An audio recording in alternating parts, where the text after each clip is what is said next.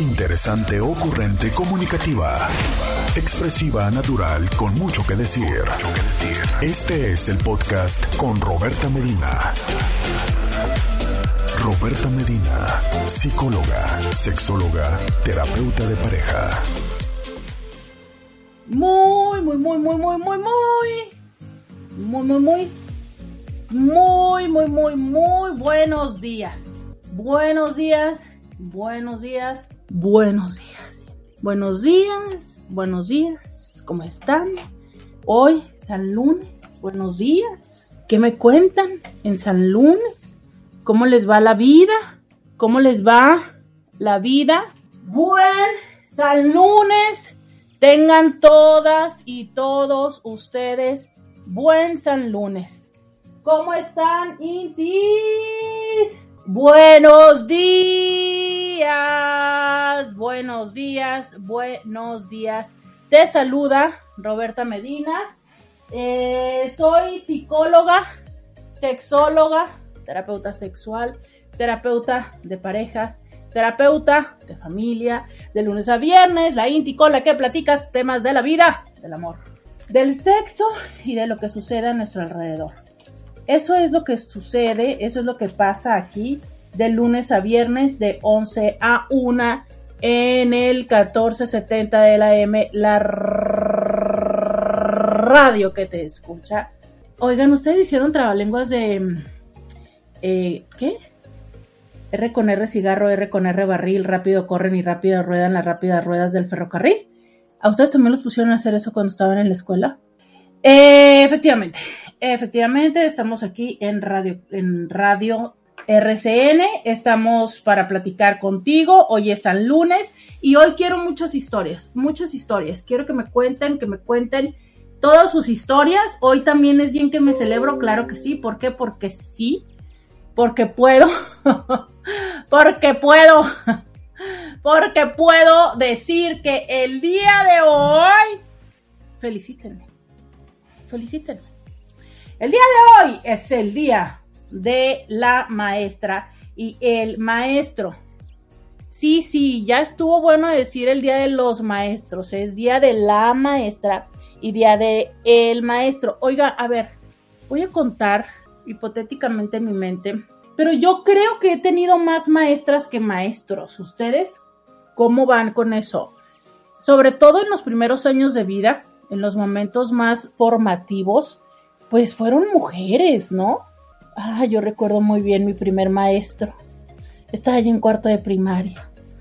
Ay, pero en breve les voy a contar la historia. De eso quiero que vaya el día de hoy. Hoy quiero que platiquemos historias de historias con las maestras, los maestros de todo tipo. Quiero historias tiernas, historias este eh, que me hagan enojar.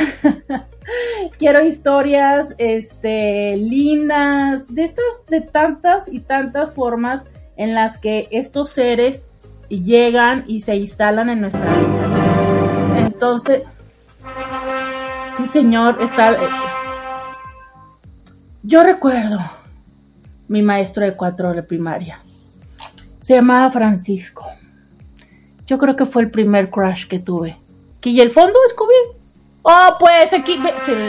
Ah, gracias, gracias, así. Era mi maestro Francisco. Recuerdo muy bien que tenía el cabello rizado. Lo recuerdo muy bien. Y usaba bigote.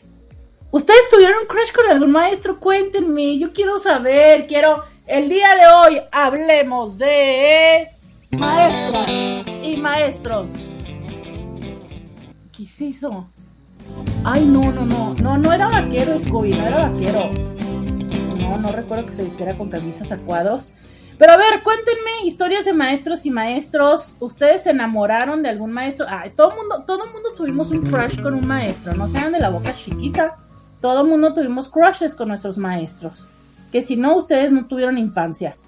Cuéntenme de esos crushes que tuvieron con sus maestros. Eh, pero es que a lo mejor no nada más fue crash. A lo mejor aquello se consumó. Ay, no. Tengo tantas historias que contar el día de hoy, pero no lo puedo hacer.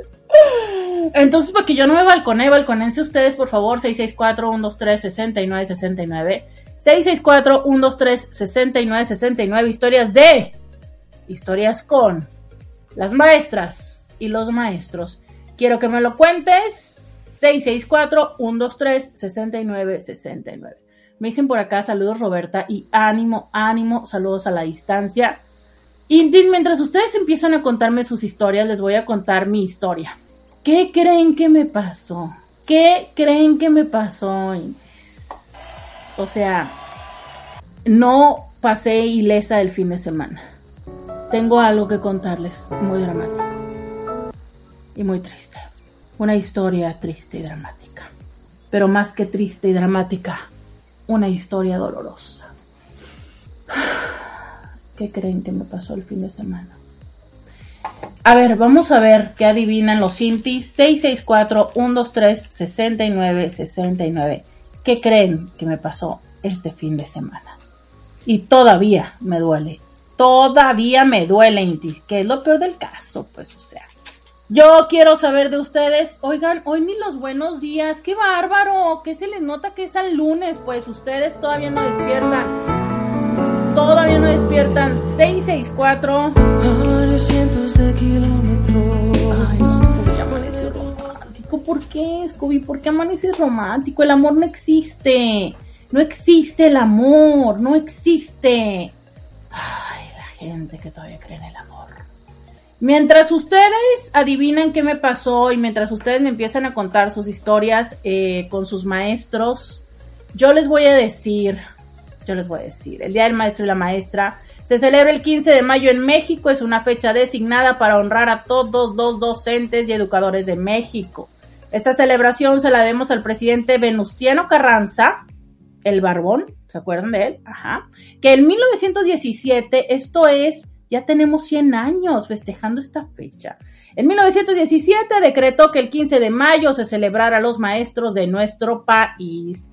La elección de esa fecha es gracias a que la fiesta de San Juan Bautista de la Salle coincidía con el aniversario de la toma de Querétaro, suceso que marcó la caída del Segundo Imperio Mexicano, comandada por Maximiliano de Habsburgo, y se consolidó la República en México.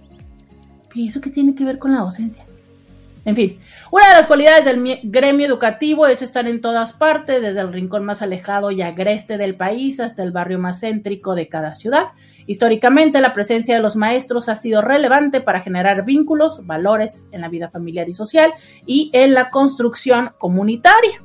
En México, para el siglo, ciclo escolar entre el 18 y el 19, no, esto no está actualizado. Pero bueno, vamos a ver. Esto salió, esto es en la página del CNDH. Se contaba con 2.100.277 maestros, de los cuales el 58.3 pertenecía a la educación básica, 20% a la educación media superior, 19.7 a la educación superior, además un 2% participaba en el programa de capacitación para el trabajo. Pues así es el por qué se conmemora el Día del Maestro otra de las características importantes y destacadas del magisterio ha sido su lucha por mejorar sus condiciones de trabajo y salariales, así como por alcanzar la autonomía y la democracia de sus organizaciones sindicales. Los enfrentamientos con los sectores burocráticos administrativos de la educación pública nacional ha sido constante. Y es que sí es cierto, ¿eh? debemos eh, de reconocer que, pues aunque son personas tan importantes y tan significativas, ¿sabes? en lo que es nuestra vida, en la cotidianidad.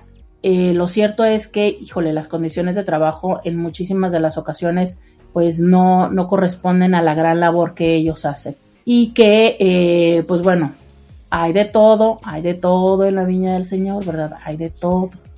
Yo sé que hay buenos y malos maestros. Alguien me está escribiendo y me dice, no todos los maestros fueron buenos, ¿eh? Había y hay muchos maestros y maestras pervertidas. Sí, Sí, sí, sí, sí, sí. Sí creo que hay maestras y maestros que desde su espacio, a ver, ¿cómo decirlo? O sea, desde que tienen el permiso, ajá, em, que tienen la confianza, creo, tienen la confianza y esa confianza la maltraducen dándose permiso a ciertas prácticas que alteran el estado emocional de los pequeños sí, coincido con ustedes. Eh, y, justo lo vi mucho en el tendedero eh, en esta ocasión de la marcha. Les contaba yo, ¿no? O sea, cómo me, me espantó un poco todo lo que vi en el tendedero. Y, y bueno, qué lamentable, definitivamente qué lamentable que haya maestros que tengan tan poca ética. Lo hay de todo y justo por eso el día de hoy quiero tus historias, quiero tus historias aquí en el 664-123-6969. 664-123-6969. Vamos a la pausa y volvemos. Roberta Medina, síguela en las redes sociales. El Scooby, qué sexoso amaneció, señor Scooby. Qué sexoso amaneció. Y bueno, el día de hoy que estamos platicando aquí de qué onda con las historias, qué onda con las historias de maestros. ¿Tuviste maestros chidos? ¿Tuviste maestros nada que ver? ¿Qué maestro te enseñó, además de la materia que te enseñó, te enseñó algo de la vida. Yo tengo muchas historias, bueno, también es que creo que he tenido cientos de maestros en mi vida, pero a ver, haciendo una recapitulación, porque yo quiero eh, invitarles a que ustedes también recuerden a esos maestros buenos y no tan buenos que tuvieron. A ver, voy a hacer una recapitulación de lo que más recuerdo. Con la primera maestra que yo recuerdo, la primera maestra que yo recuerdo, yo estaba yo era una pequeñuela porque todavía no entraba, estaba como en segundo de kinder. Y era una maestra de piano que, qué bárbaro, cómo tenía eh, esta entrega y paciencia, ¿sabes? O sea, creo que cada una de las asignaturas que enseñamos conllevan un reto, ¿no?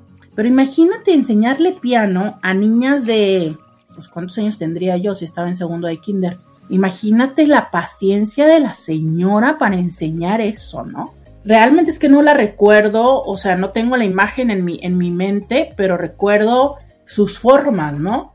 Y, y eso me parece tan significativo, estas personas que realmente la docencia es una vocación, o sea, es, tienen esta, este amor, esta paciencia, estas eh, eh, ganas, ya sabes, de, de enseñar.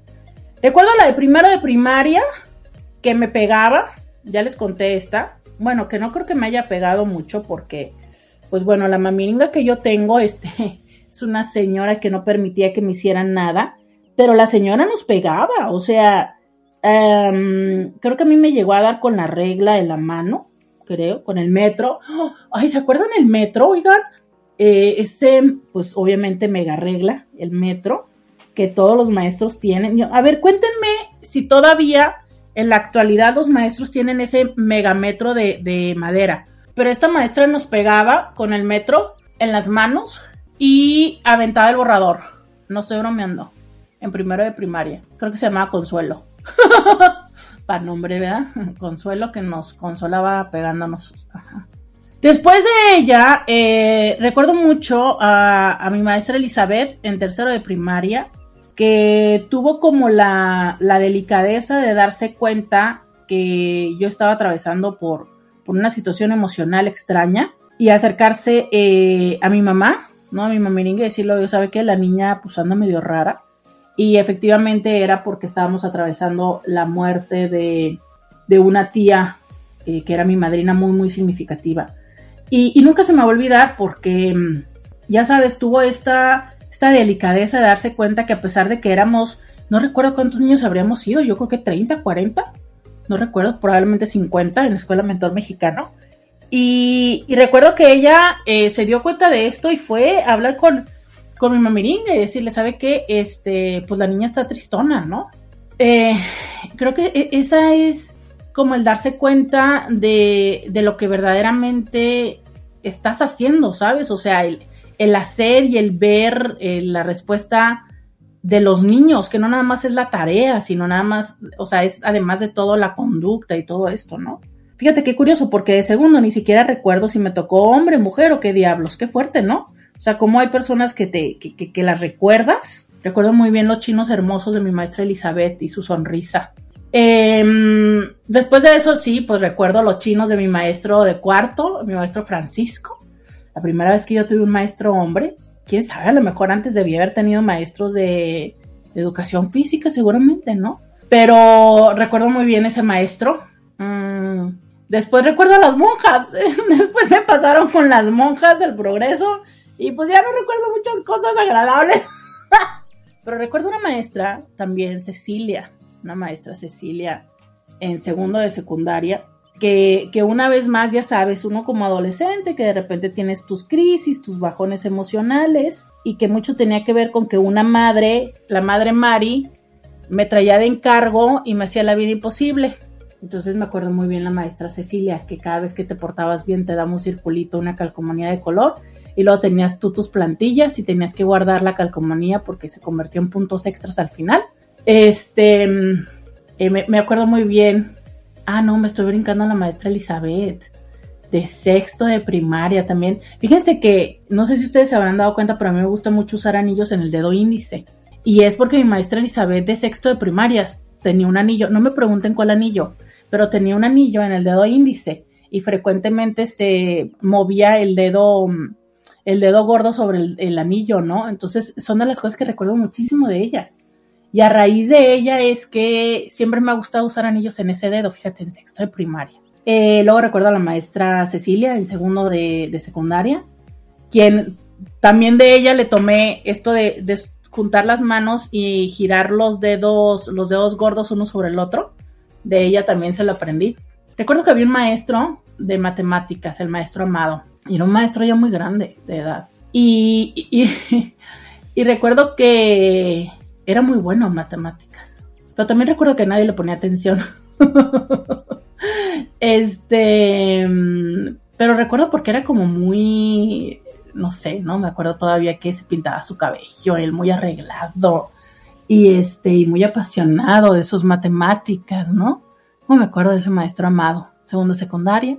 Em, digo, obviamente hay muchos maestros que, que en, ese plazo fui teniendo pero estos maestros que hicieron algo significativo, ¿no? Yo me acuerdo que el maestro Amado insistía mucho en que me, metiera y no me acuerdo si creo que sí me llegó a meter a algunos concursos de matemáticas, cuando yo siempre dije que era pésima para matemáticas, pero él aseguraba que no, ¿no?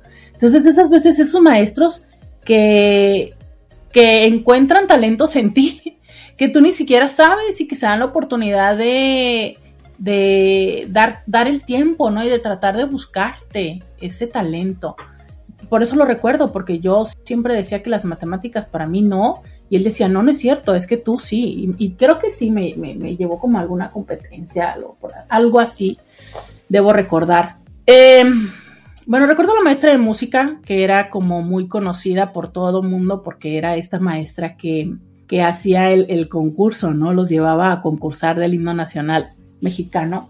Eh, y ella más bien la recuerdo porque era tradición de la escuela no por alguna aportación personal, ¿no?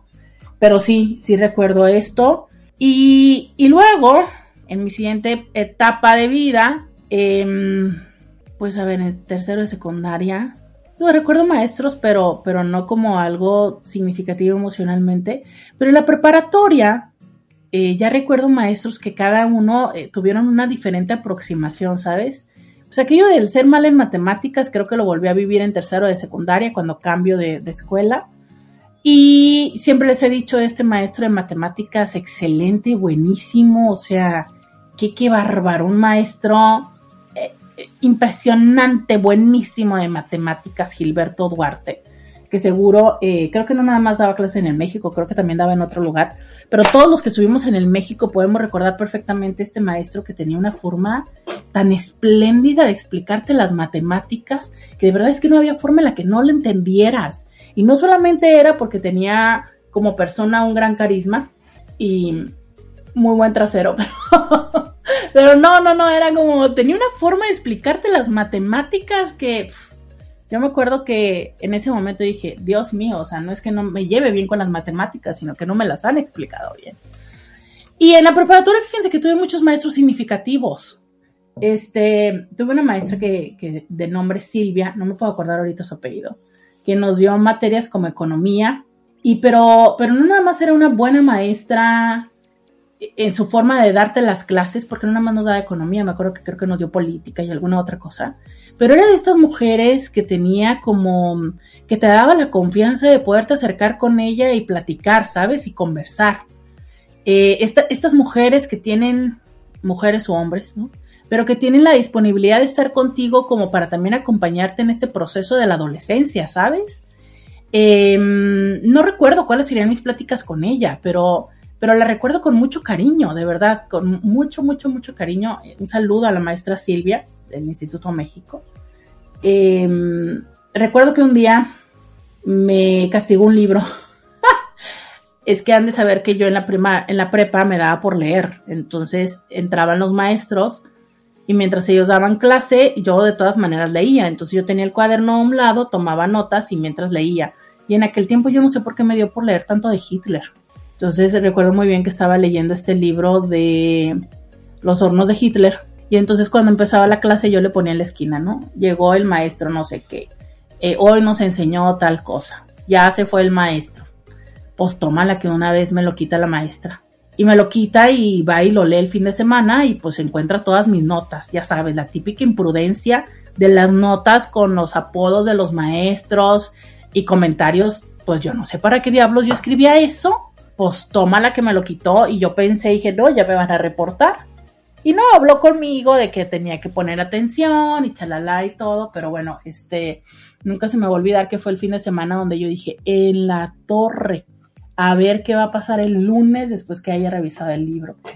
Recuerdo que también tuve un maestro muy malo de matemáticas, que le decíamos el cerito, porque híjole, era, siempre terminaba la ecuación diciendo que el resultado era un cerito, pero de verdad es que era malo. Y luego hacía estos maestros que hacían como sus chistes, ahora entiendo también misóginos y demás, ¿no? Em, creo que de los maestros que más me, me acuerdo que fueron particulares, eran en la prepa. Y no será, digo, no sé si a ustedes también les sucedía así, ¿no? Pero todos los maestros tenían el apodo, eh, todos los maestros tenían diferentes dinámicas. Había maestros desde los que eh, sabías cómo granjeártelos, ¿no? Tú entiendes el, tema. Eh, había maestros súper estrictos que nada que ver. Había maestros con los que podías pasártela chido, ¿no? había maestros que eh, te ayudaron a definir o todo lo contrario lo que ibas a hacer como una formación profesional, porque es justo el momento antes en el que brincas allá eh, decidir qué vas a hacer con el resto de tu vida, ¿no? Oigan, eh, vamos a la pausa. Quiero que me cuenten sus historias. Quiero que me digan 664-123-6969. Historias de maestros con y de maestros. Eh, esas personas que marcaron tu vida, esas personas que, mm, mm, mm, que la marcaron para bien o para no bien, quiero que me lo digas. Vamos a la pausa y volvemos. Podcast de Roberta Medina. Ya regresamos 664 123 69 69. Cuéntenme las historias. ¿Ustedes eran de los que se iban de borrachera con sus maestros? ¿Tuvieron maestros que, hicieran esto? Hace un momento, antes de irme a la pausa, recordé justo eh, el cómo es que los maestros en esta fase de tu vida pueden ayudarte a que encuentres o no el proyecto de vida, ¿no? Yo quiero, yo siempre, se lo, ya se lo he dicho personalmente, pero justo en este momento de la preparatoria para mí fue muy significativo. Mi maestro de computación, Benito, yo ahorita me acuerdo cómo se apellida. Qué feo que ahora se me están, eh, no, recuerdo los apellidos de ellos. Em, porque de verdad él tenía la particularidad de que se daba cuenta que yo terminaba rápido la tarea y entonces eh, yo le pedía más complejidad y él me, me daba esos retos, ¿sabes? Y entonces empezó como a ayudarme a desarrollar cada vez más esta habilidad de la programación. Y fue por eso que decidí irme a estudiar como primera formación la carrera en, programación, ¿no? Es muy curioso porque ahora, eh, al paso del tiempo, él es promotor cultural. Él es el que hace, creo que se llama FestiArt de Rosarito. Benito del Águila, gracias. Gracias. Ah, miren, una compañera de, mi formación en la prepa está, está escuchándonos. Gracias, gracias Aida, Benito del Águila. Y entonces, em, e, es un hombre que yo admiraba mucho en ese momento de mi vida, porque lejos de regañarme, porque yo eh, terminaba rápido la tarea o algo por el estilo, por cierto, me dejaba jugar Tetris. este, luego me ponía más retos, ¿no? Le decía, oye, ¿y si, y si yo quiero que ahora haga esto? ¿Y si ahora quiero que haga esto? Y, y me enseñaba, ¿sabes? O sea, me, me, me, llevaba a ir más allá. Entonces, llegó un momento en el que yo me di cuenta que me gustaba la parte de la programación. Y, y fue por eso que decidí estudiar programación, ¿no? Entonces, siempre lo voy a recordar a él, eh, que fue mi maestro de computación, porque después tuve al maestro también de programación, que creo que nada más fue un semestre, que se llamaba Fernando, Fernando algo, pero quien ya me había eh, introducido al mundo de la programación y me había hecho pensar que eso pudiera ser en mi futuro laboral eh, fue, fue Benito del Águila, ¿no? Quien ahora seguramente ustedes lo, lo verán en alguno de todos estos festivales. Este mm, también, ay, tuve otro maestro, el maestro Reyes, claro que sí.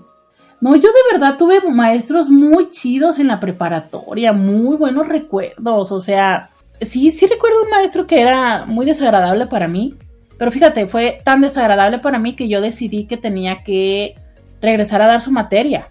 Y justo así sucedió al semestre que salí, regresé a la preparatoria eh, para dar la materia de él, ¿sabes?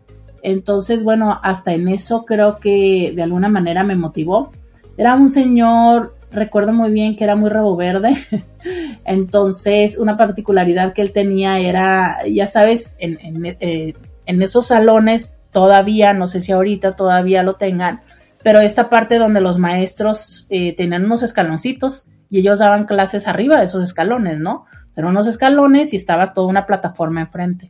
Y entonces este señor lo que hacía era pasar al pizarrón casualmente a las chavas de las faldas más cortas y él se bajaba, ¿no? Para verles. Híjole, cómo me daba coraje eso. Mucho coraje me daba. Y obviamente en una clase así como súper más barco que nada. Em, en fin, casi me gustaría decir el nombre del maestro, ¿verdad? Pero bueno. Entonces, eh, que creo que fue como de los maestros menos agradables, pero en general puedo decir que tuve maestros muy, muy agradables. Eh, un maestro que también me, me ayudó mucho en esta parte del desarrollo era un maestro de física y creo que también nos dio unos semestres de química. El maestro José Luis, qué cosa conmigo que se me olvidan los apellidos.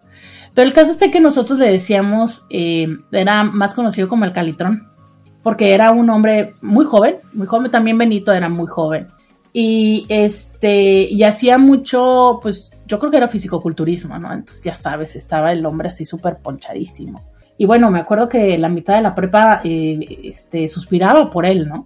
Y, lo mismo, o sea, es como yo hacía los problemas fácil o más rápido y él, eh, cuando yo preguntaba por más, lejos de enojarse conmigo, siempre me dio la oportunidad de, aprender un poco más, ¿no? Y, alguna vez recuerdo que me lo llegó a decir, que el tenerme como alumna para él había significado el tener que como ampliar más de lo que usualmente daba a, los, a las maes, a los, en las clases y fue uno de los maestros a quienes también le agradezco mucho esa oportunidad del desarrollo. Ahora en retrospectiva, eh, últimamente he estado entendiendo mucho de mi persona, ¿sabes? Cuando yo estaba en la escuela, eh, siempre fui una alumna muy particular que llevó a la desesperación a muchos maestros, porque yo tenía la habilidad de poder hacer varias cosas a la vez. Así como ustedes me ven ahora, bueno, pues imagínense cuando yo era una pequeña que tenía todas las energías del mundo y podía poner atención, pero también podía platicar con nosotros, pero también dibujar, pero también leer, pero sabes, todo a la vez. Y obviamente para mí las clases me aburrían muy fácilmente. Y además de que me aburrían fácilmente las clases, al no tener yo hermanos en casa, pues yo tenía toda la energía y las ganas de, de hacer, de socializar, de tener, de tener vínculos afectivos, ¿sabes? Entonces eso era un reto para los maestros porque la asignatura que a mí me pusieran yo la terminaba rápido y entonces me ponía a platicar con los que estaban a un lado, los cuales les distraía y que obviamente para ellos era una molestia. Em, y entonces los maestros, pues cada maestro fue reaccionando conforme, pues ahora entiendo cómo le alcanzó la vida, ¿no? O sea, desde los que me regañaban, desde los que me mandaban reporte, probablemente desde los que me castigaban, desde los que me castigaban poniéndome más trabajo, pero no porque me pusieran más trabajo para desarrollarme, como lo hicieron Benito o, el maestro José Luis, sino como desde un ponte a hacer para que te quedes callada, ¿no? Ahora entiendo eh, que seguramente yo era una niña que era neurodivergente y que mm, había quien en algún momento le dijeron a mi mamá, no es que su niña es súper dotada, usted debe llevarla a otra escuela, ¿no? Pues gracias, en aquellos tiempos no era como que hubiera escuela para niños superdotados. Y, y ahora, pues potencialmente haya espacios donde se haya eh, un poco especializado la, la, docencia desde alguna perspectiva distinta, pero la realidad está en que pues son una persona, un maestro para tratar de atender las necesidades de 15, 20, 30, 35 niños y que aunque estés en escuela de paga o privada, no significa que los recursos se multipliquen, ¿no? Entonces hay escuelas que hoy por hoy ya han aplicado este modelo donde hay, está la docente y la auxiliar, pero eso es un modelo relativamente nuevo y que aún así habría que preguntar si está haciendo eh, lo suficiente, ¿no? Entonces, eh, ¿por qué estoy hablando de esto? Porque sí creo que la manera en la que nosotros vamos entendiendo y nos vamos vinculando con las diferentes formas de ser de las personas ayudan a sentirse integradas o no integradas ante eso. Y por eso reconozco como con mucha humildad y, y con mucho cariño a esos maestros que lejos de pelearse dijeron, a ver, pues, pues vamos a desarrollarla, ¿no? Vamos a darle un poco más, que eso perfectamente es lo que recuerdo que hicieron estos dos maestros. Como también recuerdo, eh, ya les dije, ¿no? La madre Mari que ni siquiera sé por qué la agarró conmigo, pero que me perjudicó profundamente. Ahora la perspectiva entiendo y digo, bueno, ok, pues gracias a ella me salí de esa escuela y tuve la oportunidad de conocer otros amigos en otro espacio, ¿no? Pero que mm, si tú eres mamá de algún niño o niña que tiene habilidades diferentes, em, quizá te diría, sigue buscando. Sigue buscando porque em, no todas y todos los maestros tienen esta habilidad de poder querer salirse del cuadrito que ya tienen. Yo lo recuerdo con mucho cariño, eso que alguna vez me dijo este maestro José Luis, ¿no? O sea, es que me dijo, exactamente las palabras no las recuerdo, recuerdo el, mensaje que fue un poco así. Y, lo entiendo porque incluso cuando yo eh, era docente en, la Universidad Autónoma de Baja California y daba la materia de sexología, la verdad es que yo ya me la sabía de memoria porque tenía absolutamente todo hecho, las presentaciones y demás. Y entonces vas por un mismo camino y ya sabes lo que tienes que dar. Pero yo era esa alumna la que preguntaba más allá de esto, la que cuestionaba más allá y que había muchos maestros, eh, incluso en la universidad, que la agarraron contra mí porque decían que yo los quería poner en ridículo. Y no era que los quisiera poner en ridículo, simplemente yo tenía una duda que iba más adelante de lo que ellos en ese momento estaban explicando. Y a diferencia de una maestra que eh, la trajo conmigo toda la carrera, porque yo era así, y ya te estoy hablando de psicología, este señor en la preparatoria dijo, bueno, pues vamos a ampliar esto no. Y entonces me hacía problemas más complejos, me daba explicaciones más complejas. Entonces, lo que quiero decirte es que la tarea de la docencia es una tarea compleja. O sea, ellos también la tienen difícil. Y la tienen difícil no solamente desde lo que tienen que explicar en los contenidos, sino desde la metodología y también desde su personalidad. Porque la diferencia entre un José Luis que dijo, ¿sabes qué? Pues si esta chava eh, me está haciendo más preguntas, voy a, eh, pues, a darle más respuestas. O desde Benito, que lejos de decirme cállate y quédate aquí, o quédate jugando, también me daba más de él, ¿no? Mientras otras se enojaron y se sintieron humilladas, cuando yo cero lo que quería era humillarlas. Pero ¿qué tiene que ver eso? La, la, la manera en la que personalmente estás. Y los maestros y las maestras son seres humanos vivos que tienen retos en su relación eh, de persona, de pareja, con sus hijos, retos económicos, que el ambiente docente no siempre es un ambiente chido, porque entre los maestros también tienen sus retos, este, mm, hay muchísimo más trabajo del que somos capaces de ver, o sea, no nada más es el tiempo que pasan frente a aula, pasamos mucho tiempo detrás de aula y sabes qué, ese tiempo no se nos es pagado. Entonces, eh, también está esta parte de, un poco que muchas personas lo pueden llevar hasta con un poco de resentimiento, ¿no? Un poco de frustración. Regresando a la pausa, voy a leer estos mensajes. Escríbeme 664-123-6969. Voy a la pausa y volvemos. Roberta Medina, síguela en las redes sociales. Cariño no se lo puede ir a presumir a sus amiguitos. ¿Por qué no eres una niña normal? Ay, de veras. Me voy. No, la que se... ¿Se fijan? Qué bueno que el Scooby no fue mi maestro. Que se lo hubiera pasado diciéndome que porque no era una niña normal. ¿Se imaginan? Yo habría sido muy triste. Pero la verdad es que no, ¿eh? Nunca he sido una niña normal la verdad tampoco quiero ya ser una niña normal a estas alturas de mi vida, no hombre, ya pasé lo peor. Dice por acá alguien en Facebook, a nosotros en la universidad nos tocó salir con varios de los maestros.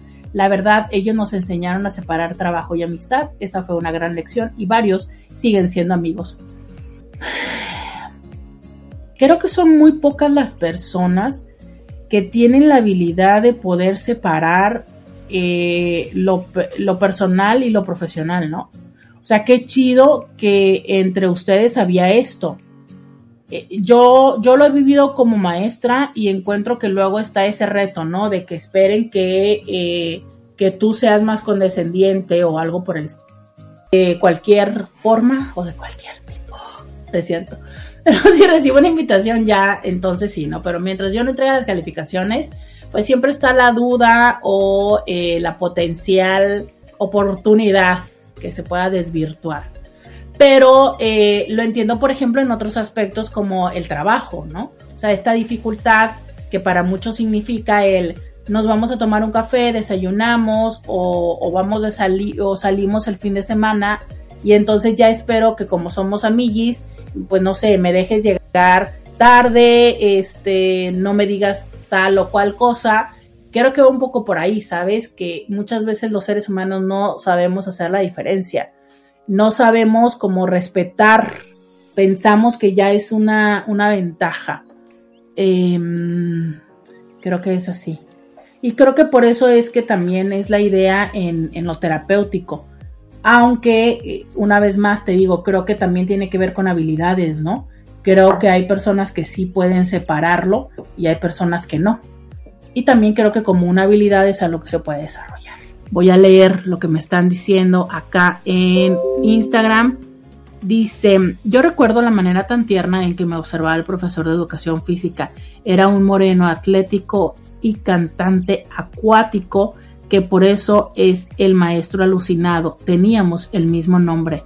Cantante acuático. No será acústico. Ah, este... Pero qué complicado, ¿no?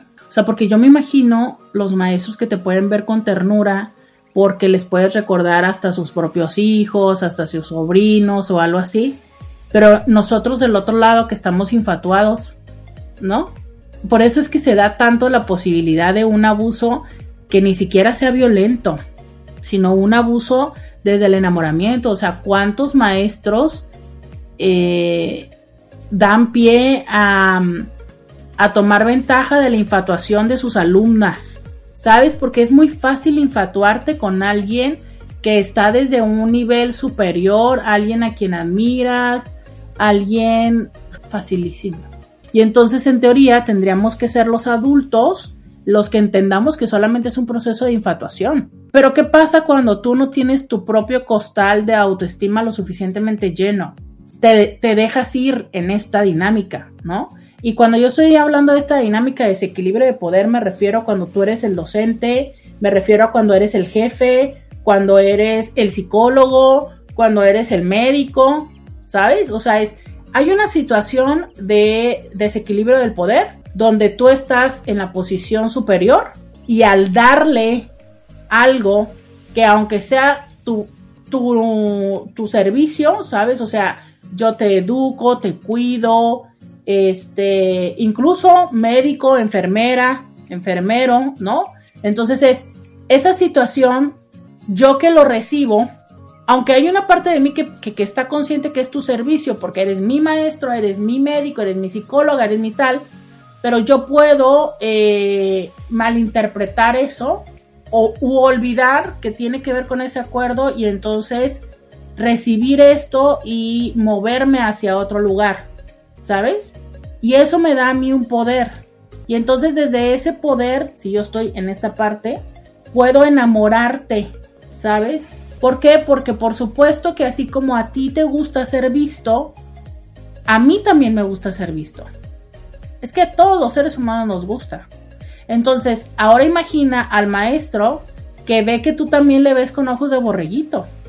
Y si es una persona que no tiene lo suficientemente lleno su tanquecito, porque pues o no tiene pareja, o la relación de pareja está del carajo, o tiene baja autoestima, o lo que sea, y entonces al ver que tú le ves con ojos de borreguito, dice, claro. Pero eso no, no, eso no es eh, un vínculo real. O sea, es un vínculo que está aderezado desde esta situación de diferencia, de un desequilibrio del poder. Ahora, ¿puede suceder que surja algo real? Pues es cierto que sí. Y creo que más en situaciones donde, por ejemplo, hay una convivencia sostenida y profunda, o sea, íntima. Claro que sí, ¿no? Porque a fin de cuentas, ¿de qué nos enamoramos los seres humanos? Pues de la esencia y, y, de la intimidad del otro. O sea, de eso es de lo que te enamoras.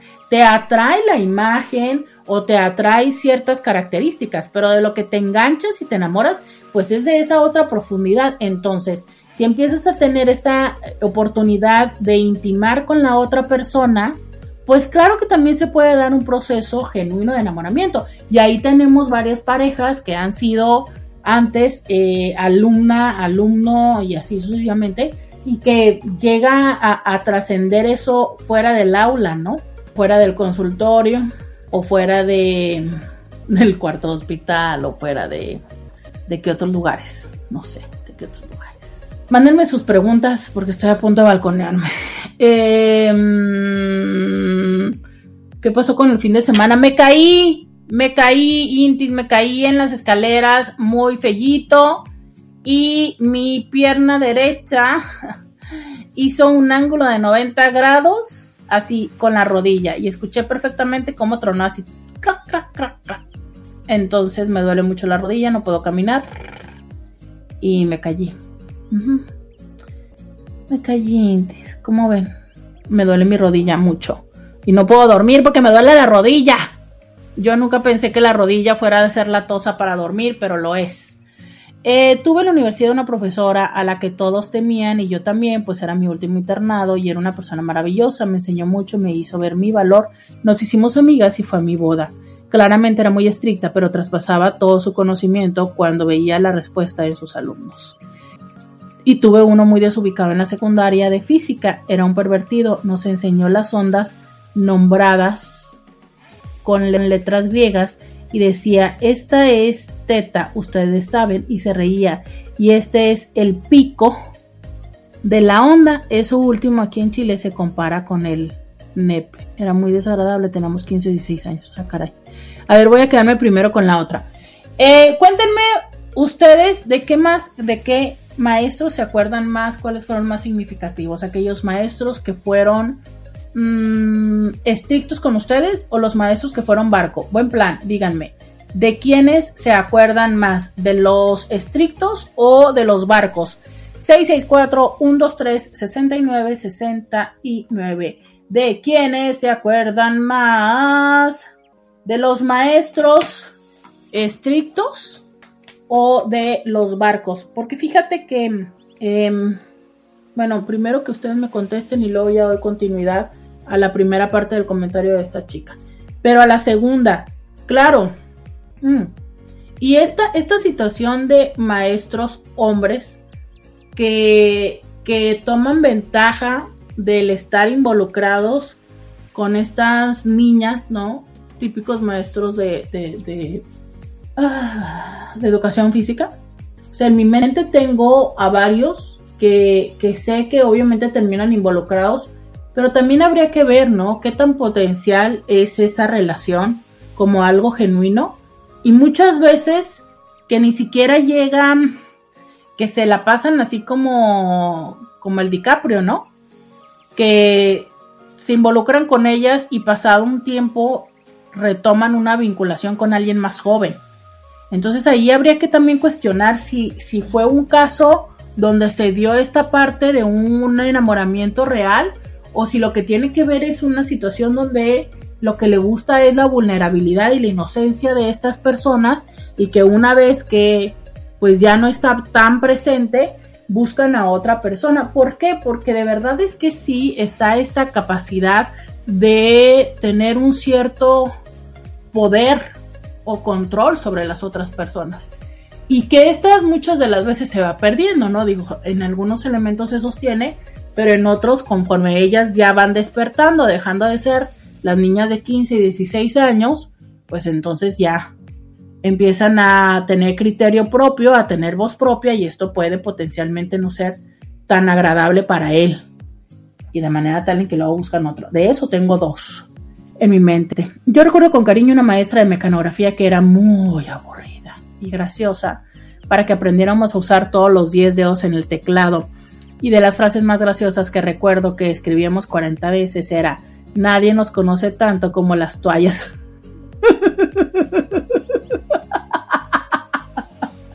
nadie nos conoce tanto como las toallas. Pues sí, es que sí ocupa bastantes letras. Digo, falta la G, la H, ¿no? Sí, yo recuerdo a mi maestra de autografía de, Cali, de, de, de Meca. Yo tuve una en el progreso, en la verdad de, ella no me acuerdo, pero me acuerdo mucho de la de tercero de secundaria, Blanca, y que nos enseñaba, híjole, es que yo no sé si ustedes pasaron por Meca, pero esto de que tenías que sacar las hojas de la máquina, doblarlas, ponerlas a contraluz y que no hubiera, más bien todos los caracteres se tenían que encimar y eso significaba que la habías centrado perfectamente, la tenías que poner a contraluz de abajo para arriba y de derecha a izquierda. Híjole, pero le agradezco tanto todo eso, tanto, tanto, tanto. La mecanografía para mí significó un refugio en momentos de estrés. ¿Qué otros maestros y maestras te dejaron huella? Vamos a la pausa y volvemos. Podcast de Roberta Medina. Bienvenida, bienvenido a la segunda hora de Diario con Roberta. Te saluda Roberta Medina, soy psicóloga, sexóloga, terapeuta sexual, terapeuta de parejas, terapeuta de familia. De lunes a viernes, la INTI con la que platicas temas de la vida, del amor, del sexo, de lo que sucede a tu alrededor. Y el día de hoy, del día de la maestra y del maestro. Historias de maestras y maestros, cuéntamelas, quiero saberlas. Aquí en el 664-123-6969. Me preguntan si es asueto el día de hoy.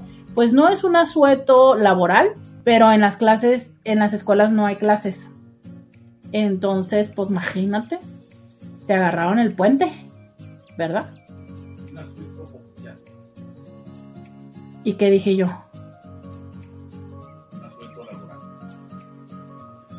Mm, y. Mm, es un día bueno, el festivo punto está... no oficial.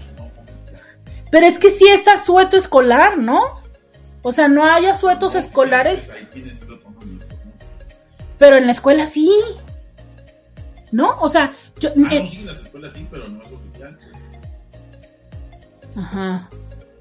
Qué interesante. El punto está en las escuelas no van.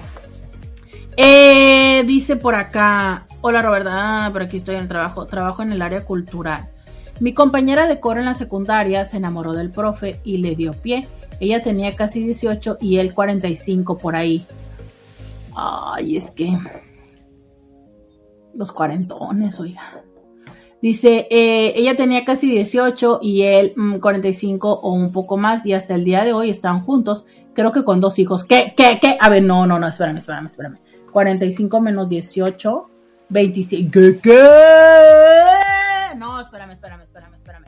O sea, menos 18. O sea, le llevaba por 3. Le llevaba el, no, 1.5 de su edad. No. 18.45. Mm, no. Bueno, pero 16 y 32. Ah, ya no sé. Eh, ella en ese momento era muy celosa y no dejaba que nadie casi se le acercara o cuando él manifestaba interés en otra voz, ella se irritaba mal. Pues sí, es que ese es el chiste, ¿no? Ayer estaba escuchando una canción de Bad Bunny que se llama La Santa. Y justo de eso va, dices tú, si así te conocí, ¿qué me vas a decir? Básicamente de eso dice la canción, ¿no? Es, si resulta que yo era tu alumna y acá que hubo el que, pues ahora cómo voy a saber o, qué me dice a mí que no estás con la que sigue. Claro, claro, la entiendo. La entiendo. Busca una pomada que se llama Mamizan, es para la inflamación, la venden nebotácnicas y, y veterinarias. Mamizan, ¿qué no, ¿qué no es eso para las boobies? Intis me caí, ya les dije que me caí. Bueno. Dicen, a los estrictos, el profe de mate, él sabía que me costaba mucho y trataba y trataba que entendiera porque creo que veía que le echaba ganas pero uy, no era lo mío. Sin embargo, me animaba a estudiar y no ridiculizarme. Este. Mm, si hay maestros que hacen eso, ¿no? Saludos a mi maestro Rodolfo Valdés. ¡Ah! Hasta que me acordé de un apellido. Mi maestro Rodolfo Valdés, de ensamblador eh, en, la, en ingeniería. Que él se daba cuenta que yo, que yo sabía hacer todos los ejercicios y todo durante la clase y demás. Y me decía, pero porque a la hora del examen como que no, ¿sabes? Dices tú, oye, qué buena onda que son profesores que están conscientes de que, te observan, ¿no? Que te observan. Ah, ese, fue uno de súper, súper, súper especial. Hasta la fecha le guardo muchísimo cariño. Eh, Roberto, ¿tienes algún problema sobre las diferencias de edad en las parejas? Mire, mire, mire, no me venga hablando de eso en este momento porque le vengo manejando una información muy diferente. Sí, sí lo tengo. Si tengo, en otro momento hemos hablado, de hecho, si no me acuerdo, si en este último año hablamos de que era mejor que él fuera mayor o que ella fuera mayor, casi estoy segura que sí lo tengo. Y me acuerdo que tiene que ver como en el último año y medio. Por supuesto, hace años atrás yo le venía manejando muy bien el tema de hombres mayores que las mujeres. Y pues no estaría mal aventarnos otro programa, ¿verdad? De cuando las mujeres mayores que los hombres, ¿verdad? Este, creo que la perspectiva ha cambiado gracias Shakira. Yo creo que tenemos que hablar de ese tema. Yo creo, no sé, ¿ustedes qué opinan? Eh... Me mandan un meme donde dice, dígame, en su caso, ¿qué le inspiró a estudiar psicología? Y contesta el otro, el chisme. No, hombre, si supieran. Fíjate que eh, como terapeutas, cuando eres un buen terapeuta, no entras en chisme. ¡Auch! ¿Sabes? Esta es una de las cosas que, yo fui aprendiendo en, mis entrenamientos, que no es necesario entrar en el chisme para conseguir em, la información necesaria para la intervención. Curiosamente, entonces tienes que tener muy bien manejada tu necesidad de chisme para que no te vayas ahí y entonces no afectes a la persona. Entonces no, no creas, ¿eh? No creas. No, qué perfecto, ya está aquí un Inte cantando, sí, una de las frases dice no te hagas la santa, el perreo te encanta. Pero a ver, Inti, si tú te la sabes, dime la parte donde dice esa que, dime dónde que te conocía, sí, que no sé cuánto. Está muy interesante esa. Em, leo lo que sigo. Buenos, si la pandemia y el haber tenido que fungir como maestros de nuestros hijos no nos ayudó a apreciar la labor que se hace, no sé qué más. El mayor reconocimiento para quienes lo hacen con el cariño y la dedicación que esto requiere. Si en nuestra sociedad le pagásemos a los maestros como les pagamos a futbolistas u otras figuras públicas, tal vez otro gallo nos cantase. Ahora, jugándole un poco al abogado del diablo, tengo la impresión, al menos acá en donde resido, que muchas maestras, a pesar de ser muy jóvenes, 20 o 30, siguen con una actitud de cierto autoritarismo y no dan espacio a la discusión ni al argumento, solo al conocido, lo haces porque lo digo yo.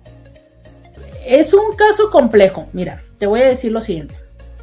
Em, son muchas horas de trabajo fuera de, de salón que no nos pagan. Son muchas más que solamente vertir información que se necesita hacer, como te decía hace un momento, ¿no? El estar consciente o el estar al tanto de la actitud del alumno, de las demás cosas, de las demás negociaciones y todo esto. Entonces, a ver, es mucho el trabajo.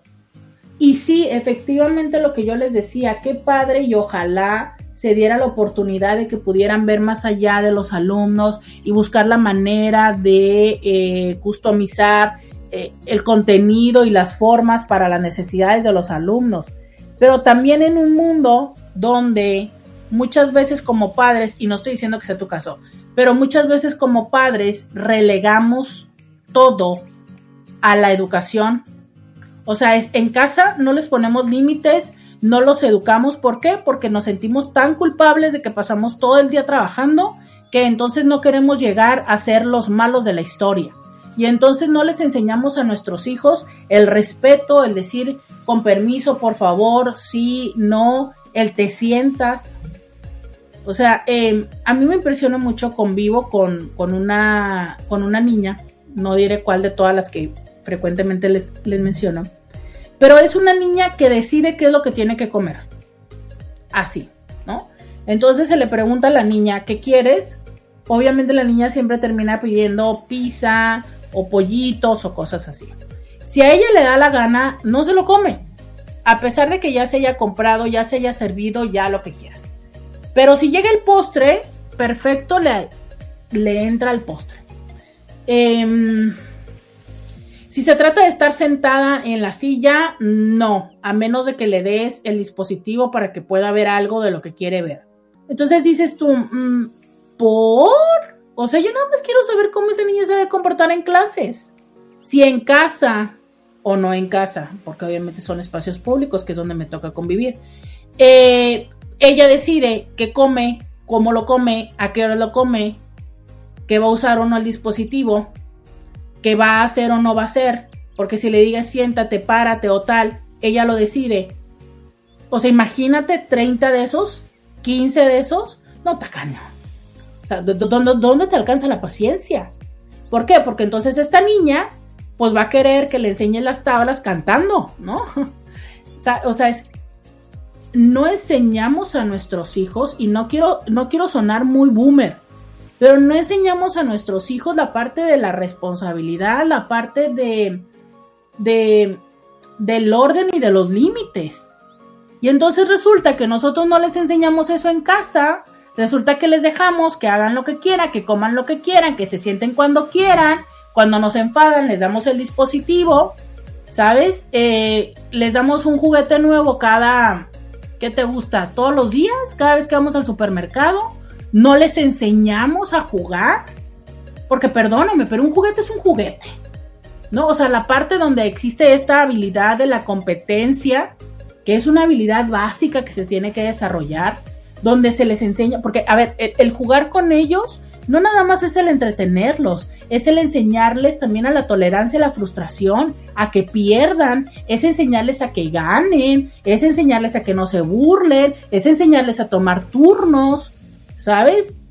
Hay muchos elementos, pero si nosotros lo que hacemos es darle el dispositivo, entiéndase teléfono, tablet o prenderle la tele, ¿Dónde le enseñas todas estas habilidades? Que a la hora en la que va y se sumerge a un grupo, las tiene que vivir.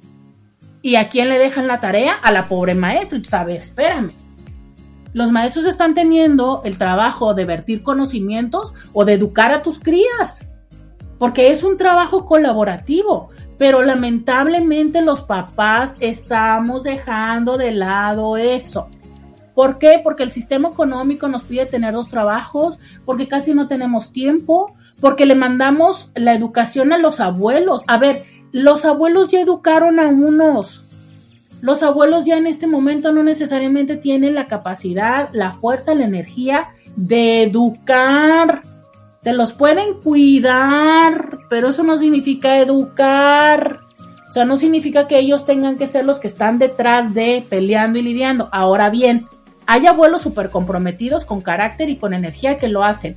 Pero ¿de qué sirve que lo hagan si entonces llegas tú y vas por encima de las reglas que abuela y abuelo puso? Y entonces, ¿qué hace el niño o la niña? Encontrar cómo brincarse las trancas. Entonces, e, e, e, es esta parte, ¿sabes? O sea, sí, sí podemos decir que los maestros les hace falta, que los maestros, que es más, hay muchas personas que dicen, de hecho hay un, dice, hay un dicho que va así, que es, los que no pueden enseñan, refiriéndose a toda la serie de profesionistas que no ejercen su profesión, pero que son docentes de ella, de la cual abundamos a nivel universitario. Y digo abundamos porque yo levanto la mano y soy de las primeras que lo fui. Yo terminé la carrera de psicología en, en agosto, o en no sé, en mayo, o en, cuando se terminó el semestre en mayo, y creo que para agosto yo ya estaba dando clases en, en una universidad de un tema relevante. ¿no? La psicología. Entonces, mm, o sea, yo escupo para arriba, me mojo y les cuento, ¿no? Entonces, hay muchas personas que hicieron eso. Ahora, de ahí, ¿tienen las herramientas terapéuticas? Pues no necesariamente.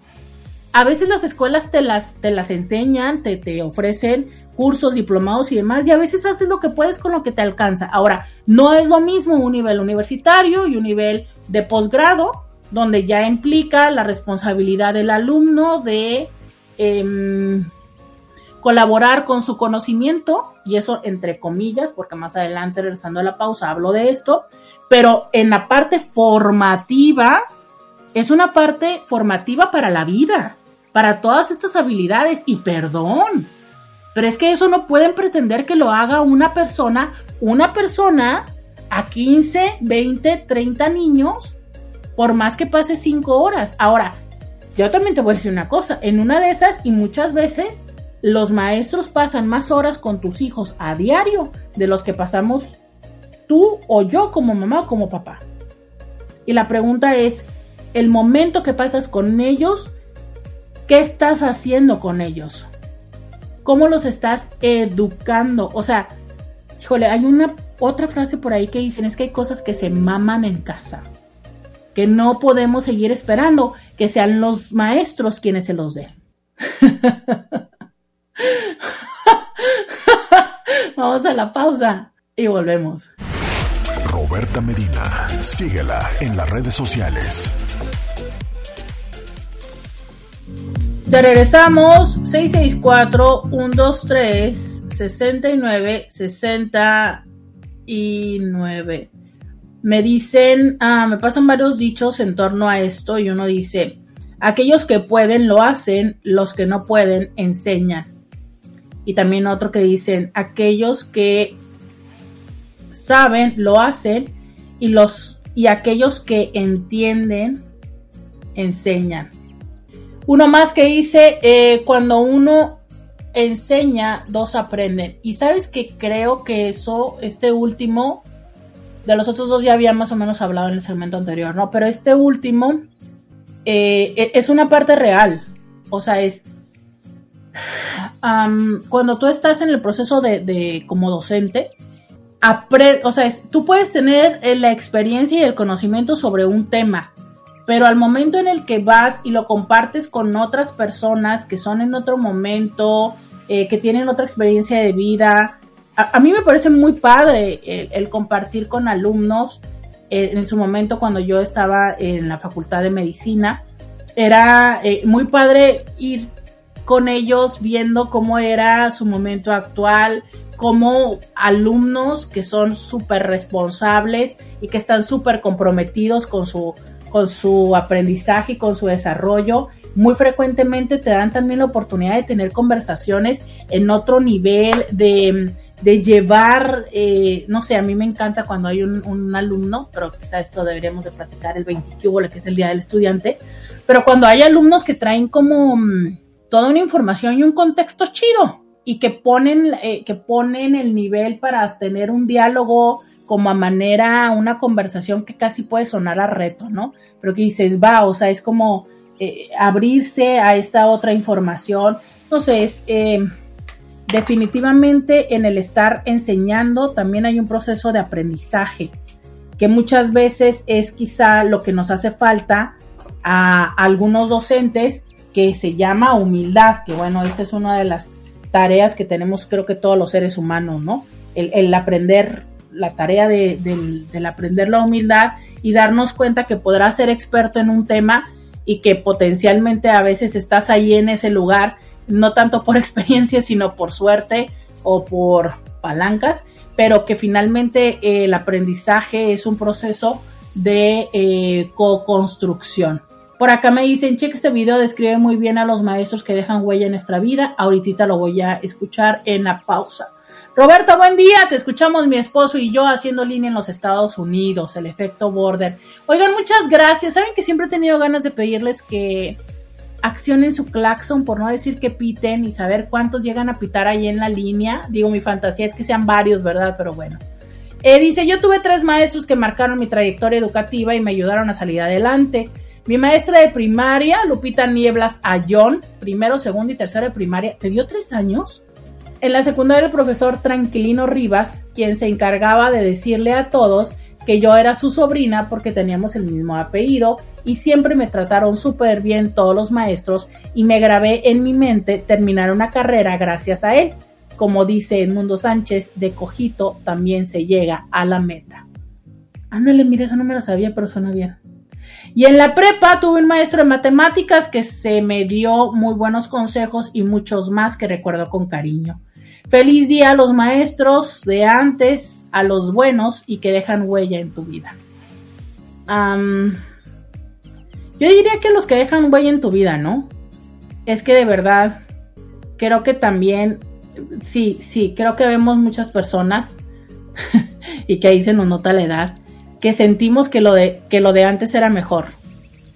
Pero en este momento, y no porque yo también dé clases actualmente, no, la docencia, eh, tú no tienes una idea la gran ternura, el gran reconocimiento y respeto que, yo les tengo a todas las personas que su, su, trabajo era la docencia durante la pandemia.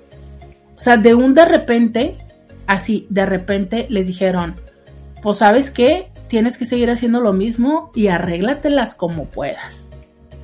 Arréglatelas como puedas. O sea, hay videos que yo que he guardado y lamentablemente en este momento de esas veces que los guardas en las redes sociales, pero que no necesariamente los tienes a la mano. Pero recuerdo, por ejemplo, mucho un video de un maestro que, que no sabía cómo usar el Zoom, ¿no? Y eran los mismos alumnos que le decían, a ver, maestro, hace esto y demás. Hubo un maestro, un, señor como en sus 40 y que hubo o algo así, que, que, casi se soltó llorando de, de, su, de, su frustración de decir, ¿cómo le hago, no? Y los, y los alumnos eran unos chavitos adolescentes que le iban explicando y demás. Entonces dices tú, qué ternura esos chavitos adolescentes que eran buenos niños, pero perfectamente se pudo haber dado eh, la oportunidad de algunos otros que fueran unos groseros y que les dijera de cosas. Eh, maestros que, a ver, es que en ese momento dejaste de tener todo listo, o sea, todas esas horas que yo te explico que pasas fuera del salón, cuando nos dijeron, vas, vas en línea, se acabaron. O sea, yo simplemente digo, por ejemplo, las cosas que hacemos en pizarrón. Todos los que hacíamos PowerPoint para dar clases de todas maneras, pues dices tú, bueno, pues da lo mismo pasarlo por el Zoom a pasarlo en la computadora en el salón. Pero las cosas que haces en pizarrón, por ejemplo, yo que uso genogramas, que es el genograma, la descripción gráfica de una familia. Ahí me tienes viendo cómo hacer cuadritos y circulitos y rayitas, que es lo de menos, o sea, yo no la sufrí, yo no la sufrí, a, a diferencia de personas que tenían toda su clase o que no eran clases que tuvieran digitalizadas y que entonces tuvieron que aprender a manejar plataformas para poder llevar la asistencia, para poder llevar el audio. Deja tú el, tener la computadora y, agregar un espacio, ¿no? Que muchísimos de ellos lo tenían que hacer en su recámara. O sea, que estaban en su misma casa y en su casa, este, mientras estaba el esposo o la pareja en su propio trabajo, también estaban los hijos tratando de tener clases, pero ellos dando clases. O sea, que ese era el entorno personal, ¿no? Pero, pero desde lo profesional, te digo, hubo un momento en el que casi todos los maestros perdieron todo lo que tenían. Y, y nadie les dijo, ah, tienes tres semanas o cuatro semanas para que hagas tu material, te lo vamos a pagar y ya después regresas a clase. Era un, vamos aprendiendo, vamos aprendiendo. Así estuvimos toda la pandemia, dos semanas, dos semanas, dos semanas, ¿no? Entonces, a ver, es como todo ese reconocimiento para ellos y para ellas que tuvieron que aprender. Y te lo digo porque eso me está tocando a mí, ¿no? Que de repente es como de, no, ahora vamos a usar el Google Meet. Digo, ahora vamos a usar el Google Classroom. No, ahora vamos a usar este. No, ahora vamos a usar esto. Resulta que avienta los, los documentos para tal plataforma, para tal plataforma. Y agrégale que cada generación trae su, su metodología, ¿no? O sea, yo soy del Dropbox, pero ya las nuevas generaciones todas hacen sobre Google. Ya ni se diga los que vivían en mundo Hotmail, ¿no? Entonces, mm, no sé, es como los de hoy no todos son peores que los de ayer. Creo que hay muchos que están haciendo un gran esfuerzo, pero también hay retos mayores, el reto de la tecnología. Tú sabes lo que significa, y te lo digo también de vivencia propia, esto que me super molesta de dar clases en línea y que todas las personas piensan que con solamente estar conectados ya es suficiente, que apagan la cámara o sea, yo por otro lado tengo amigos que me dicen, ay, es que esto de tener las, las, juntas, pues yo apago la cámara. Bueno, mira, si tu trabajo te lo permite y tú quieres, ok. Pero güey, es como maestro, está del carajo que todos tengan la cámara apagada. Y entonces tú dices, güey, ¿a quién le estoy dando clases?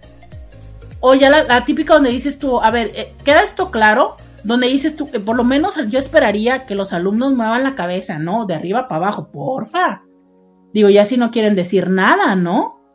Pero entonces es, un momento donde sientes que estás a tientas y a locas, hablando como loquito, porque además ya llegaron a un momento donde los alumnos lo que les interesa es que les pases el PowerPoint de la información que vas a dar y que pobre de ti donde les preguntes algo que no venga en el PowerPoint porque ya no quieren ni pensar, ni razonar, ni leer nada más, ¿no?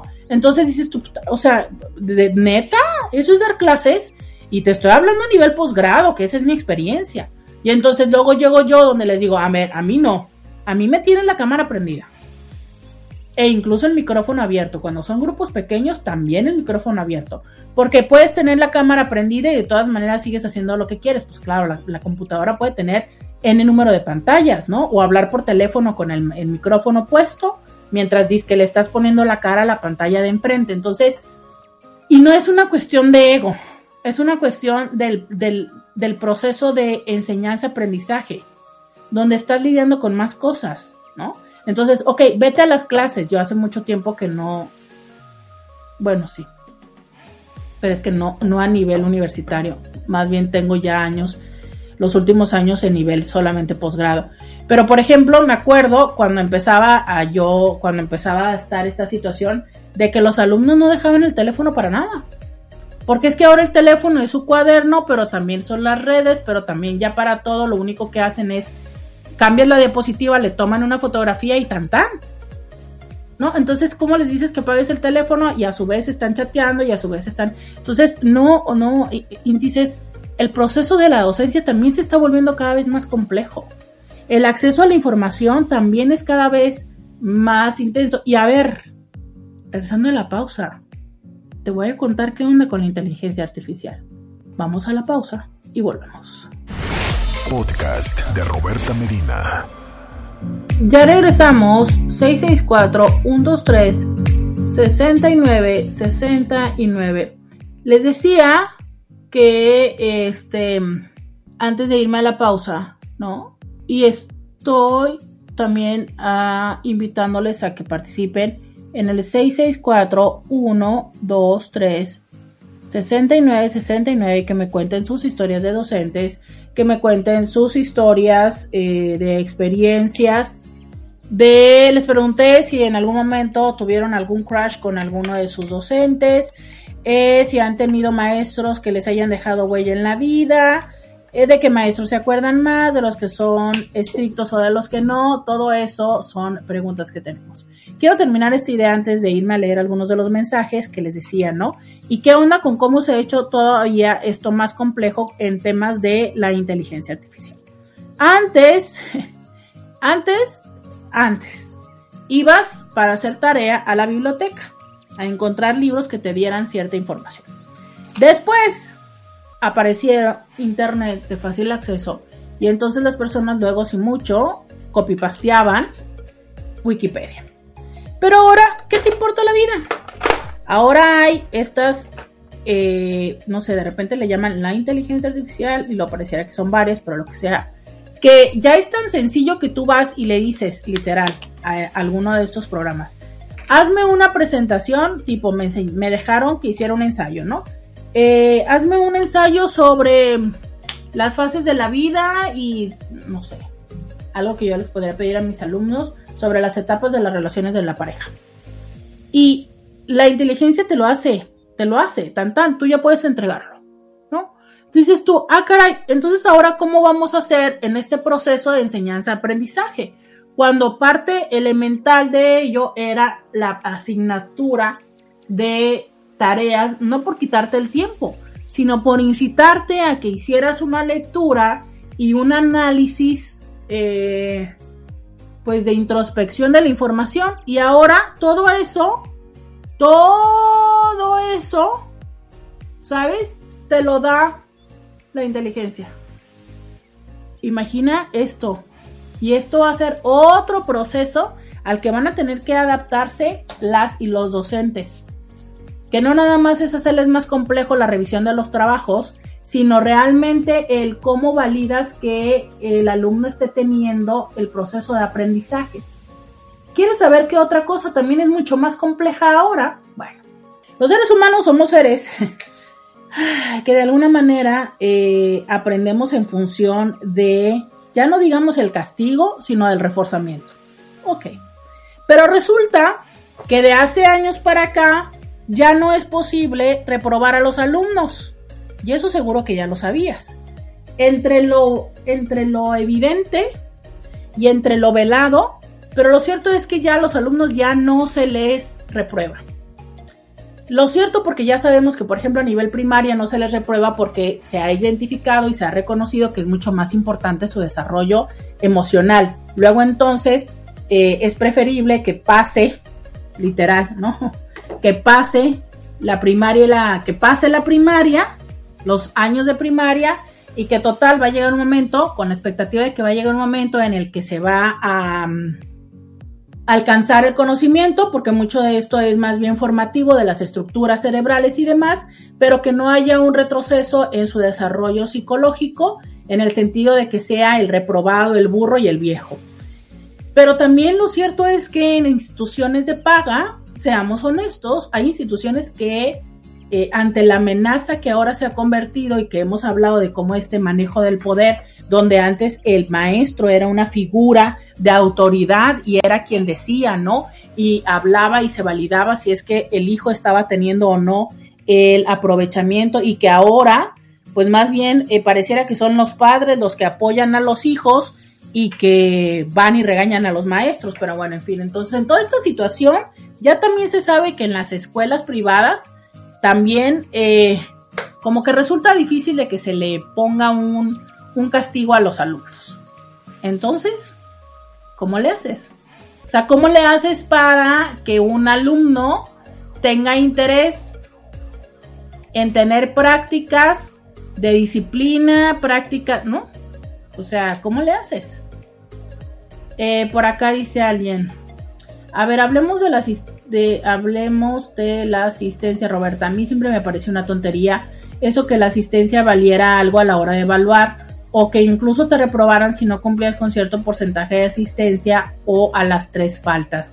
Si yo soy una H fregonería y de todas formas entrego todos los trabajos y apruebo el examen, ¿por qué les duele tanto el ego que no vaya a las clases? por disciplina. O sea, en teoría, la parte, eh, lo que se hace al momento en el que tú estás dentro de un programa educativo y en una institución es el proceso formativo.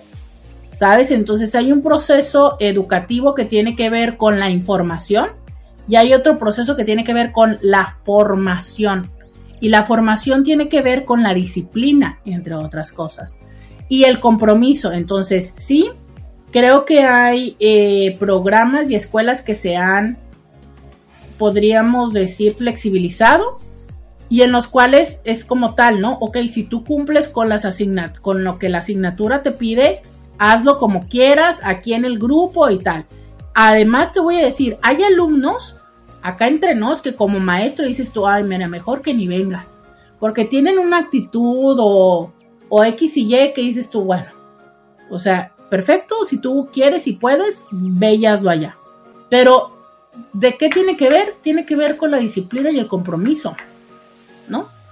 Sin embargo, sobre todo en espacios ya, como les digo, mucho más flexibles, espacios donde incluso pues son a nivel posgrado y todas estas implicaciones que dices tú, bueno, pues cumple con eso. Dice por acá, hola, así es, le sufrimos con la pandemia, nos mandaron en línea, no teníamos equipos adecuados en casa, por lo menos yo no sabías cómo usar el Meet, el Classroom, improvisar con los pizarrones, buscar un espacio en mi casa para dar clases, sí, fue todo un reto y nadie lo reconoció todo mundo, o bueno, no sé si nadie, pues probablemente habrá quienes sí, pero eh, fue mucho más la crítica, ¿no? Fue mucho más la crítica y como lo dice este Inti, eh, si, si, si después de la pandemia no somos capaces de reconocer el gran esfuerzo que hacen como docentes, pues a ver cuándo. Porque es cierto, o sea, es de repente todo el material que tenían y todo como ya tenían programado su dar clases cambió. Y ahora esta parte de lo híbrido, que para los maestros, para los papás les conviene mucho, ¿no? Dicen, ah, pues qué chido, total. Si hoy no quiero llevar a mi hijo, pues lo conecto, ajá. Pero eso significa que entonces la maestra tiene que estar al tanto en dos espacios, en el espacio físico y en el espacio virtual. ¿Sabes? Y entonces un poco es doble trabajo o triple, yo no sé, pero se hace más complejo. Se les incrementó el sueldo, no, no ¿Se les puso mayor asistencia? No.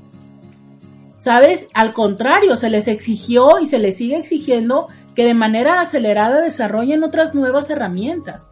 Entonces, un poco sí tener consideración. No creo que todos y todas las maestras del día de hoy sean más chafas que las de ayer. Creo que es como cualquier profesión, ¿no? O sea, hay personas que son más comprometidas, que están más dedicados a su hacer y hay personas que pues van con la, por la vida con el mínimo necesario, con el menor esfuerzo necesario. Creo que eso es una realidad, ¿no? Eh, dice por acá, yo no fui maestro, pero sí instructor y les decía a mis subalternos, el que sabe, el que sabe, sabe, y el que no sabe, que pregunte. No puedo decir yo enseñé o enseño si ustedes no aprendieron. Exacto. Sí, ¿verdad? Pero fíjate qué complejo, a ver, porque si yo cumplí con el proceso, pero tú no aprendiste, ¿eso invalida mi proceso?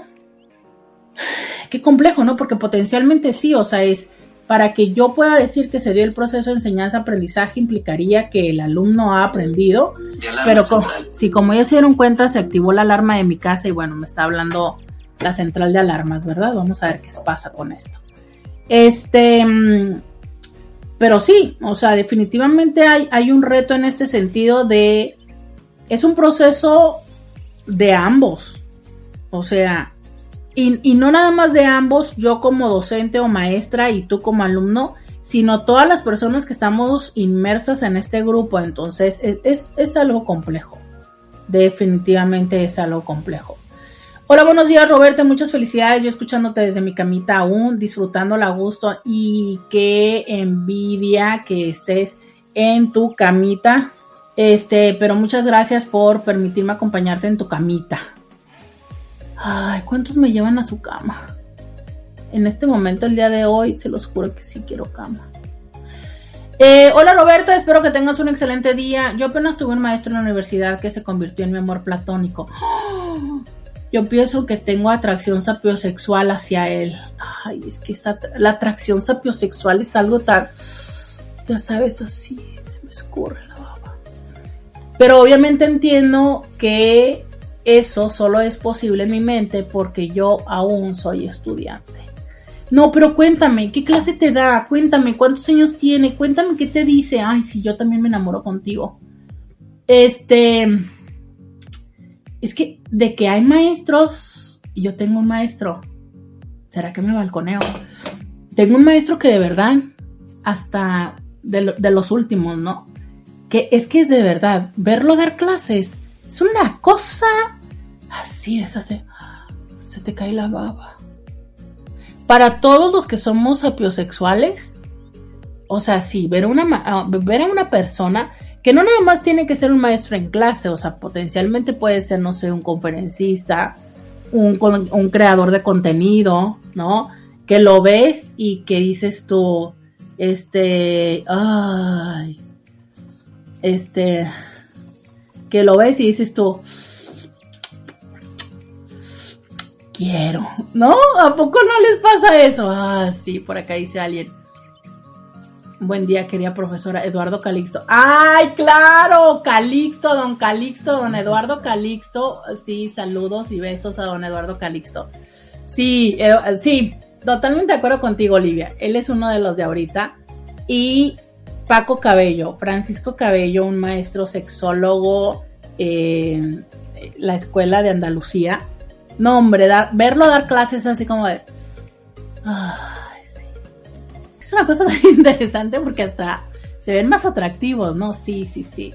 Sí, hay maestros que. A ver, a ver, sí, cuéntenme. Puede ser de internet, ¿eh? O sea, ahora que hay tantos creadores de contenido, de estos que los ves y tú dices, sí, claro. Vamos a la pausa y volvemos. Podcast de Roberta Medina. Ya regresamos. 664-123-69-69. Dice, yo no me llevé con maestros así como por fuera, pero creo que por introvertida, retraída o como quieras llamarle. Porque también pocos amigos, no me fue tan mal, pero no se daba socialización con la gente en la prepa. Mm, pues sí, es que creo que eh, todos luego tenemos diferentes edades en las que hacemos las amistades más significativas, ¿no? Creo que eh, hay muchas personas que todavía conservan sus amistades en la preparatoria, de la preparatoria. Y hay algunos que les toma más, más, no sé, en la universidad o... Eh, creo que también tiene que ver con que estamos en un momento tan... Em, de tantos cambios en ese momento que no necesariamente pudiera ser, ¿no? A ver, vamos a escuchar esto. Hola Roberta, bueno un poco continuando con la historia, a este maestro lo conocí en una conferencia en línea en Zoom. Él tiene un cabello rizado impresionante, tiene una nariz eh, muy hermosa, es, como aguileña eh, y aparte tiene una voz increíble. Yo me enamoré de él perdidamente la primera vez que lo vi y fue en línea, yo nunca pensé que me iba a dar clases. Y después me dio clases en el área de concentración de mi carrera, que es de perspectiva de género. Y cuando lo tuve enfrente, fue así como de, quedé flechado infinitamente.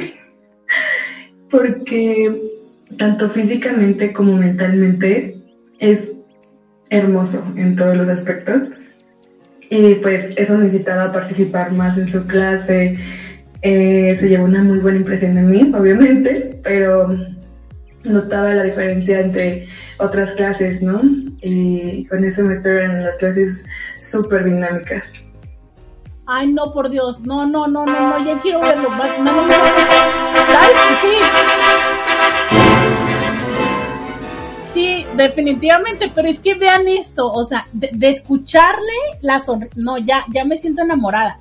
Estoy, no estoy bromeando, o sea, siento lo que ella dice, escuchen la sonrisa, escuchen esto. Hola Roberta, bueno, un poco de maestro lo conocí en un acogrado impresionante. Escuchen esto. Tiene una nariz eh, muy hermosa, es como aguileña. Eh, y aparte tiene una voz increíble. Eso. Yo me enamoré de él perdidamente. La primera vez que lo vi y fue en línea, yo pensé que iba a dar clases. No, ya, ya, ya con eso yo me enamoré también, ya con eso. No, y luego cuando dice que lo vio y que casi, sí, no, no, yo también. Por favor, no, no, no, no, no, no, no, no. No, y luego eso que dice que, o sea, tanto físicamente como, no, no, no, no, no, no. Ya, muero, muero, muero, quiero, quiero conocerlo. Este, dime, dime en qué curso me voy a matricular. Porque si es perspectiva de género, puedo estudiar eso, digo, creo. Felicidades Roberta, este es tu mes, todos los días de mayo tienes para celebrar una vez más. Muchas felicidades, cumpleaños comunicóloga, maestra, amiga, inti, cómplice, etcétera. ¿A poco ya fue día del comunicólogo? No, ¿sí? Pero por lo pronto hoy es día del maestro y sí, muchas gracias. Hoy es día en el que también celebro. Eh, por acá dice alguien, ta, ta, ta, ta, ta. Eh, yo no me llevaba en la prepa ni bien ni mal, siempre me enfadé en clase y fui súper tímida, salí de mi cueva hasta la universidad, pero tengo grandes recuerdos de varios maestros. Mira qué interesante. Van dos cintis que dicen que, ¿cómo que no tienes, cómo que no tienes foto? ¿Nunca tomaste un pantallazo en las clases de Zoom? ¿Es en serio? No, a ver, googlealo. No, que ¿cómo que nunca tomaste un pantallazo en las clases de Zoom, mujer? No, ¿qué es eso? Esta niña sí es apiosexual. Hola Roberta, muy buenas tardes, mi querida maestra, que tengas un hermoso día y una maravillosa semana, que sigas siempre guapísima, te mando muchos besos y abrazos muy fuertes. Muchas, muchas gracias, Inti, muchas gracias por eh, tus buenos deseos. Bonito y bendecido día, mi linda Roberta. Yo recuerdo mucho a los maestros del Alba Roja, de la secundaria, ya que me tenían muchísima paciencia, ya que desde chico batallo para aprender las cosas. Ay, sí, un, un abrazo a todos esos maestros que son pacientes, pacientes. Bueno, y también entender que es difícil, ¿no? El, el poder comprender a todas las personas. Eh, a ver, muchas gracias eh, a Betty, mi vida. O sea, va, va, ah, pues es que está haciendo línea y entonces está escuchando en radio y también tiene prendido el Instagram. Ay, qué hermosa. Ya ven qué linda. Muchas gracias. Gracias por tenerme en los dos espacios y por mandarme las fotografías. Quiero decirles que las mejores fotos que tengo de estar en este espacio me las manda ella. Eh, vamos a escuchar a un tapa mojada. Robertita, buenos días. El día de hoy quiero decirte felicidades, teacher.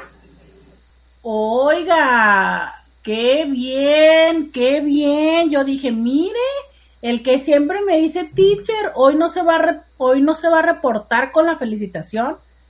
¿Cómo así? Digo, no se me olvida que los tapas mojadas no me felicitaban en mi cumpleaños. No se me olvida. Todavía no se me olvida.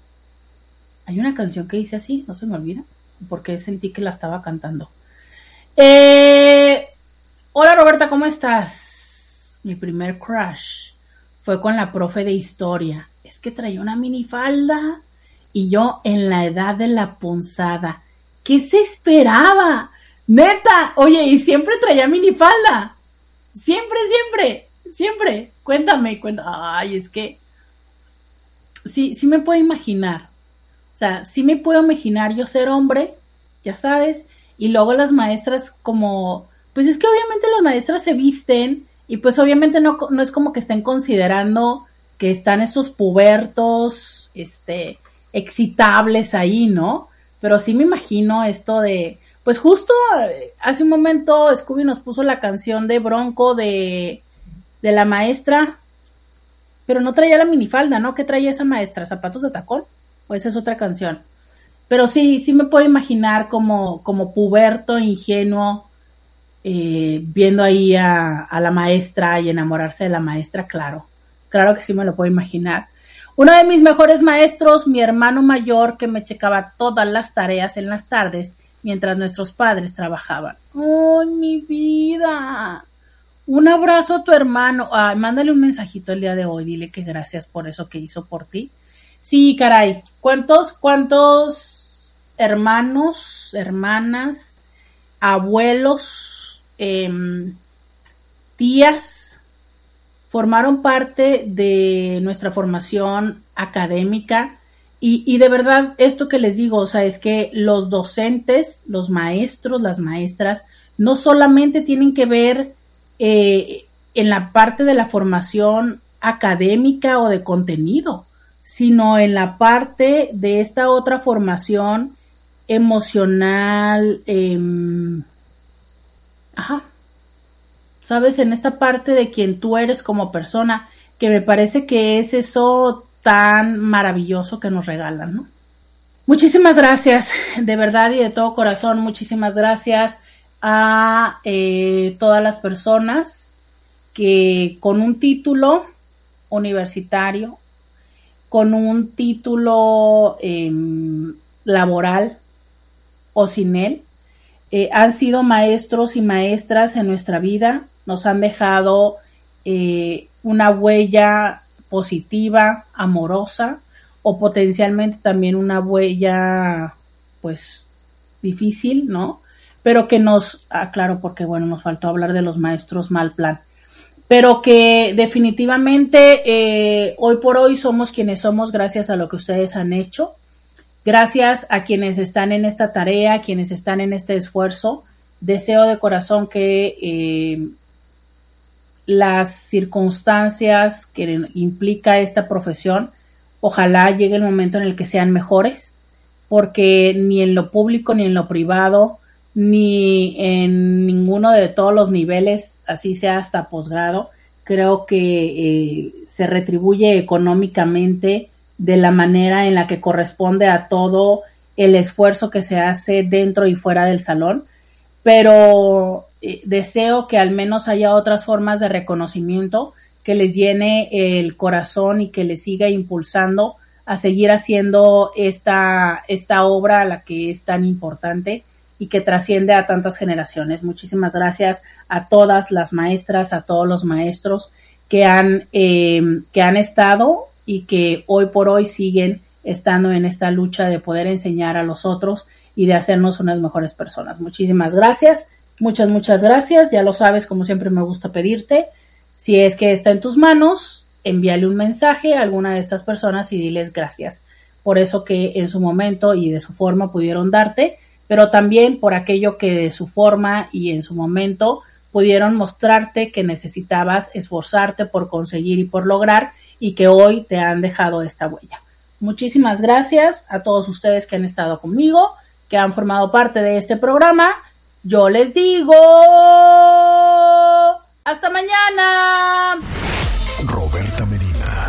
Escúchala en vivo de lunes a viernes a las 11 de la mañana por RCN 1470 AM.